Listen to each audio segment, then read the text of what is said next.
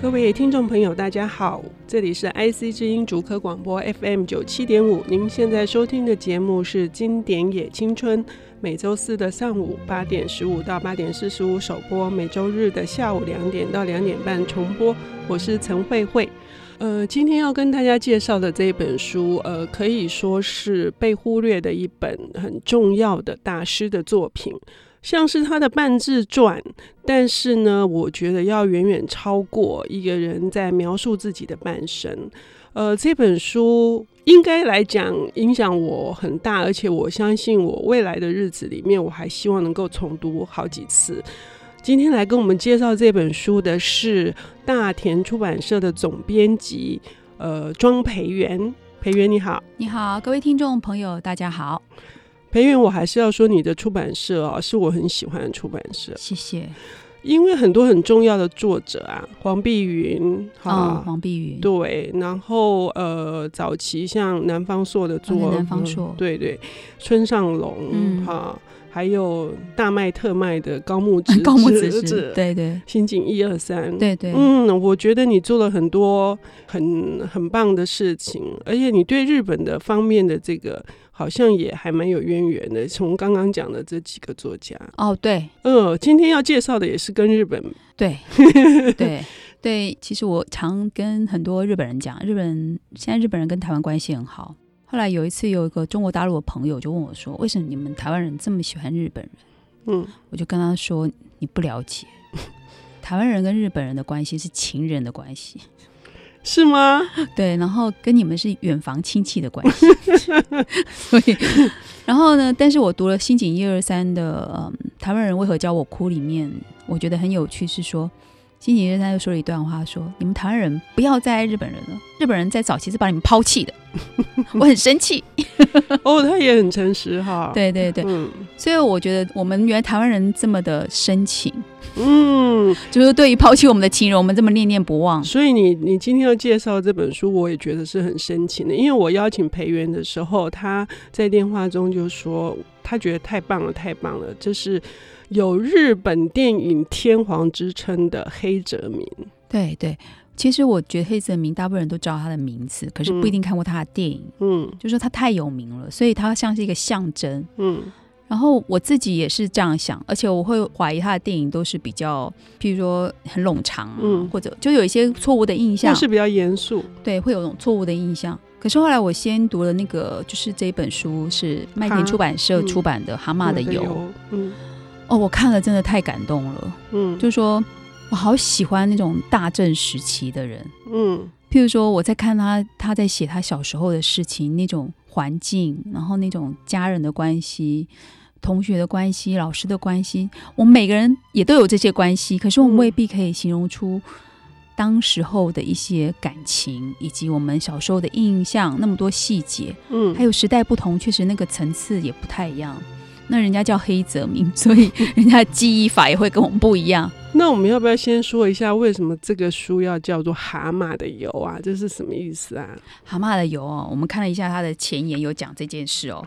对，呃，据我的所知是说，哈、其实蛤蟆油是一种伤药，哎，是一种专门治疗烧烫伤的药，哈、就是说，日本有一个山里面有一种很丑陋的的蛤蟆，它有十只脚。对，那如果你把它抓起来，放在玻璃瓶里面，它在玻璃的倒影里面看到自己的这么丑陋的样子，它就吓出一身油，然后拿这个油就可以去治烧烫伤。嗯，我觉得我佩服他是他用这个来比喻自己，就是他写他根本不想写这个自传，他觉得他的一生不有趣，所以没没必要写这样子，所以他写这本书就好像蛤蟆的油是照到自己很很过去种种不堪的不感觉堪的，对对对，对他的不堪，我们好 感动哦。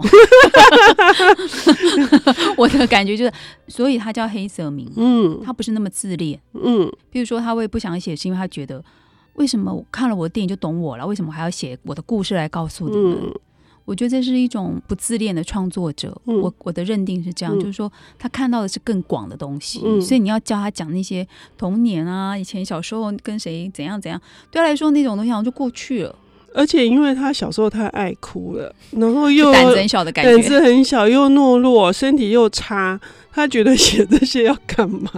啊，我觉得厉害的作家就是创作者，就是写嗯那种大家看起来微不足道的事，却让你这么感动。嗯嗯我看这本小说的时候，我真的很怕在捷运上看东西，嗯因为我的眼眶会变红的，我好害怕哭出来哦。可是如果一个嗯女人拿着一本书在那边哭，很 怪，所以我其实速度都强忍住。嗯因为我看到他写亲情的时候，我真的好感动哦。嗯他还讲他父亲跟母亲的性格的不同，嗯母亲异常的坚强，嗯，父亲虽然是一个好像军人，对，可是他父亲在看他走远的时候，在原地等他的样子的时候，我可以想象那个画面、哎，就说我会对对这种感受是很感动的。嗯，可是黑泽明不是用那种很洒狗血的方式书完写，全不是，对他就是慢慢的写，慢慢的写，然后写他印象最深刻的地方来讲他父亲或母亲的性格的时候，嗯你，真的会 会一惊，就是尤其是写他哥哥，哦，对他哥哥非常重要。嗯我我觉得这本书的呃读法、哦，我会我觉得一个是你可以透过他的故事来了解某个年代，嗯，因为那时候也发生很多日本，像日本发生一个大地震，嗯，我觉得看那个一九二三哇年，，看那个地震的过程以及嗯地震过后的样子，嗯就好像你像平常一样的出门、起床、出门，然后做日常的事，嗯可是却一下子天摇地动，什么事都改变了。嗯，那时候他跟其他小朋友在户外玩，对，然后就看着眼眼看着邻居的房子就全部塌了，对嗯，然后那种震撼对一个孩子来说一定更更震撼的是他对哥哥带他，对他哥哥异常冷静。嗯就是说他们那种对比，可是你看他那么小，他记得这么清楚，嗯然后他哥哥的性格是这么的激烈，嗯所以我觉得他哥哥更像艺术家，嗯所以他哥哥是也是我觉得会让黑泽明有一些影响的，譬如看很多电影啊，影响很大，对我觉得那个是启发他的一个嗯过程，嗯所以我觉得在黑泽明的日常里面，为什么可以变成一个那么厉害的导演？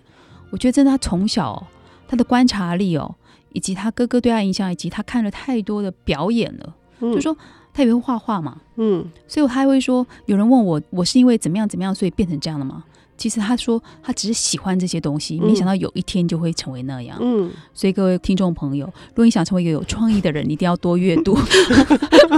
因为你你你透过一点一滴的累积的时候，其实上会对你的很多观点产生无法预料的改变以及创意来源。那个不是一天可以形成的。你看黑泽明他在养成的过程当中，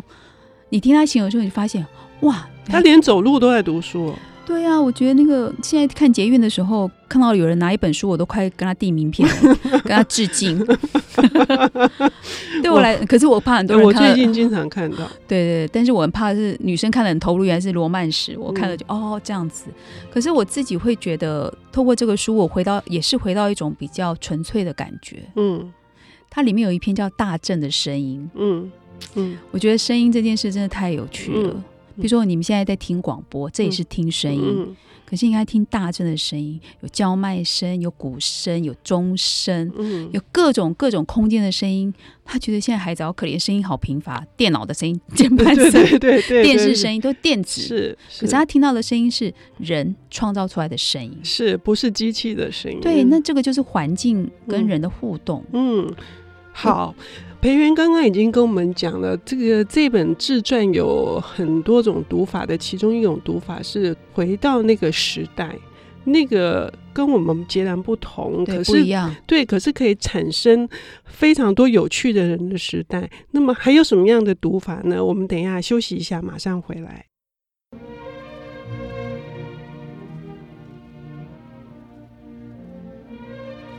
欢迎回到 IC 之音主科广播 FM 九七点五，您现在收听的节目是《经典也青春》。今天我们请到了大田出版社的总编辑庄培元来跟我们分享他最近读的一本非常好的书。这本书虽然出版已经有一段时间了，可是因为前阵子电影的上映，然后又让我们呃想要去重温这本黑泽明的自传吧，叫做《蛤蟆的油》。刚刚裴元已经跟我们说过了，呃，这本书可以有好几种读法，但是我也觉得非常有趣。我其实读到一个，你看哈、芥川龙之介他也是差不多这个时期的人，可是芥川龙之介对于时代，他呃好像没有特别深的这种好像联系，他活在他自己的世界里面，然后他最后选择，因为他们时代是差不多的，可是他的选择是自行了断。可是黑泽明这种旺盛充沛的。这种生命力，我觉得实在是不可思议。就是说，为什么是同样的那个时期的人，可是他们在面对命运，他们的采取的态度是截然不同的。我觉得芥川龙之介哦，就是很纯粹的作家。嗯，那我觉得那个时代造就出他这样的作者，就是说，而且他也是现实也是有一些困境的人，然后他有忧郁症。嗯那我觉得跟其实你说转换时代看，现在也有很多作者也是这样，嗯只是他们那个时代的人，他们的环境让他们的文字的创造力以及对故事的想象力，似乎层次更更丰富，嗯，所以这些人他们会变经典。嗯那我觉得黑泽明他产生在那样的家庭，我觉得他的他的创造力是可能成为他后来成为一个导演哦，就是他们家的养成方式，让他后来成为一个那么那么重要的国际导演。嗯我觉得跟性格也有关，嗯，我觉得真的，我觉得性格，我觉得可能跟跟黑泽明有运动有关。 我哦你的读书方式真的很不同你。觉得 他因为太他见到，对啊，然他后他练，游泳嘛，游泳他克对服了游泳他的恐钓惧。鱼，对，我觉得户外 活动，所以我认为 为什么现在跑步会那么兴盛，不是因为村上春树的 不关是系，不是， 我觉得真的，如果你你长期在用脑的人，如果你开始用你的四肢去感受你的身体的时候，你你也心情会转变，你自然会比较开朗。嗯，我觉得那个行动力会不一样。你看他在拍摄电影的过程刚好是二次大战，然后要有日本有非常严格的检阅制度，对啊，， 对，那那是要符合他们当时军国主义的需求。哦对后来日本被接管之后，又要符合美国的要求，哦所以对他有很多的电影他都被禁演了。对可是他的方式居然就是他没有没事可做，他被禁演，然后人家不给他工作做，他的态度居然就是说。反正急也急不得，我就去钓鱼 吧。结果去钓鱼的时候，才甩第一根钓线就断了。他想说，既然钓线都断了，那我就回家睡觉吧。就没那么忧郁哈。啊， 对对啊，啊，我觉得就我想他只有票房不好的时候忧郁一下。哦，他曾经也因此而自寻，那是他六十岁的时候。嗯我觉得那个就是一种压力吧，因为他、嗯因为他名气太大了，嗯他罗生门的时候，然后到七武士，嗯哇，那真的是很巅峰的时候。嗯我觉得那个有曾经有那样巅峰的人，其实后来压力会更大。嗯，所以我常常觉得当第二名就好 了，我第三名也不错，不要当第一名。嗯是好，所以呢，刚刚我们就说有一种读法是读他的时代，我们大致也他经过了这个世界大战，经过了关东大地震，但是它里面所描述的还是那种情感，他跟那个他的好朋友的情感那一段有打动你吗？哦，当然有啊，嗯就是两个在小时候都是训咖的嗯，的小朋友，也是男孩子哦，嗯就是从小就不是老师眼中的好学生，嗯传统好学生可能都很爱哭啊、很懦弱啊，都有各自有缺点，可是两个却可以成为最好的朋友，嗯然后长大还遇在一起，嗯还从事同样的行业，嗯然后还一起创造一些剧本。嗯我觉得这个这个情感的描述，以及长大后再看到他的那个表情，嗯还有就是又在一起工作，看到彼此个性的不同，嗯就是我觉得那个感觉很像是。就让你回到一种又从童年开始，哎，我会想说，哎，我的同学哪一个是这样的人？嗯我就会会想到自己耶。我觉得最好的作者就是让你有一个那种对照感，嗯，让你去想你自己现实里面是什么样子。嗯嗯，我觉得嗯黑泽明在讲他跟他同学的情感的时候，我会我会想起小学教室、哎，嗯，尤其是当呃很多人很羡慕他们的，包括那个文艺春秋还帮他们做了一个老友相遇的啊对这对个专辑啊，对，然后就有跟他们都彼此都很亲近的人就说，他们两个其实就是一个铜板的两面，大概甚至就说一哦对个对是一个是正片，一个是负负片片这样子的。就说黑泽明他跟他的朋友有这样的交情，他跟他的工作伙伴。尤其是桥本忍，因为桥本忍也是非常重要的在日本影坛，对、嗯对，一个战后的第一大编剧，对，对所以他跟他工作伙伴之间的那种情谊，以及他们共同变成是一个不可分的这个 team 而。呃，能够创作出这么优异的作品，嗯这这中间是不是也有一些值得去理解的地方？我觉得我会建议大家在读这本书的时候，也可以去读另外一本叫《复眼的印象》。嗯那个是桥本人写，就是有一个编剧的角度来写黑泽明。嗯那我是这样连着看的，然后看了之后再去看电影，我觉得非常有意思。我那两三个礼拜在活在那个时代里面，无法在现实里面生存。 开玩笑，就说我会觉得这是一个很好的一个学习。就说如果你你想要完整的去学习一个。一个呃创作风格或者去理解什么的时候，我觉得这是一个很完整的一个过程。嗯那我自己在看桥本忍的时候，我印象很深刻，就是说他怎么遇到黑泽明，因为《留声门》是他跟黑泽明的第一部电影，嗯但是他成为一个编剧也是这部电影开始的。嗯但是我最喜欢桥本忍受黑泽明影响的一个部分是他观察了一件事，嗯黑泽明在在写《七武士》的时候，嗯他看到黑泽明的笔记本嗯厚厚的一叠，然后把七武士的每一个人性格分析的非常好，画的栩栩如生。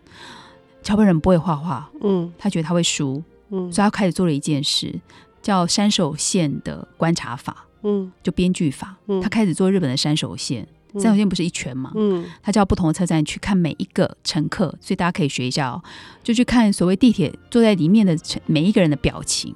他如果看到这个人的表情特别的亮眼，他就一直观察这个人的任何表情，然后把它记录下来成为一个角色。嗯，然后甚至跟这个人下了车去看他怎么出口的，一直到这个人走远，他才回到自己原本要去的地方。他这样子在收集他的所谓角色，嗯所以他就收集了好几十个角色。所以当他开始写故事，他就开始想：诶，我哪一个角色可以拿来写？嗯所以他用了这个山手线的那个观察法之后，影响了他非常大的编剧的一个过程。嗯那是因为他从黑泽明的一个七武士的笔记本看到的。嗯那我觉得很有趣哦，就是说，当我们在工作的时候遇到不同的人的时候，会给我嗯们不同的影响。嗯但是我读黑泽明的书的时候，我发现他常喜欢用同一个班底，嗯，喜欢用三传那个同一个演宣传员。闽南对他啊发现他的过程也非常有趣，是就坚持要用他啊。对，然后像他的，你你仔细看他每一个，他常用同样的编剧、嗯同样的工作人员、嗯同样的演员，嗯可是很有趣是每次演出来就是不一样，，写的剧本也会觉得啊好有趣哦，嗯你会很好奇他们怎么工作的。是。另外一种读法就是，同一批人怎么可以变出不同的花样来？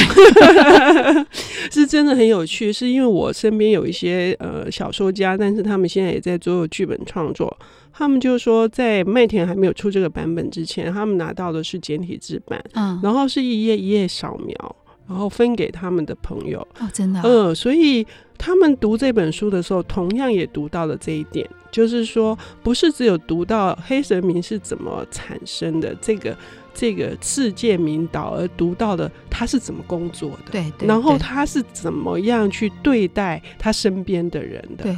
非常的好。对，对，所以呢，今天非常感谢裴元。哦，一口气跟我们谈了好几本 书，